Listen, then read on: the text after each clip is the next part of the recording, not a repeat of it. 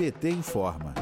O governo Bolsonaro modificou de última hora o projeto de lei de créditos suplementares aos ministérios e tirou cerca de 90% dos 690 milhões de reais que estavam previstos para o apoio à pesquisa por parte do Ministério da Ciência, Tecnologia e Inovações. A medida que foi adotada na quarta-feira, dia 6, um dia antes da votação, impede o pagamento de bolsas e a execução de projetos já agendados pelo Conselho Nacional de Desenvolvimento Científico e Tecnológico, o CNPq. A atitude, que foi considerada uma afronta à comunidade científica, foi denunciada em carta encaminhada ao presidente do Senado Federal, Rodrigo Pacheco, pelas oito entidades que fazem parte da Iniciativa para a Ciência e Tecnologia no Parlamento. Em carta, as entidades destacam que a decisão é um golpe na ciência e prejudica o desenvolvimento nacional. Para parlamentares do Partido dos Trabalhadores, a manobra do governo é mais uma demonstração da perseguição que Bolsonaro tem contra a ciência.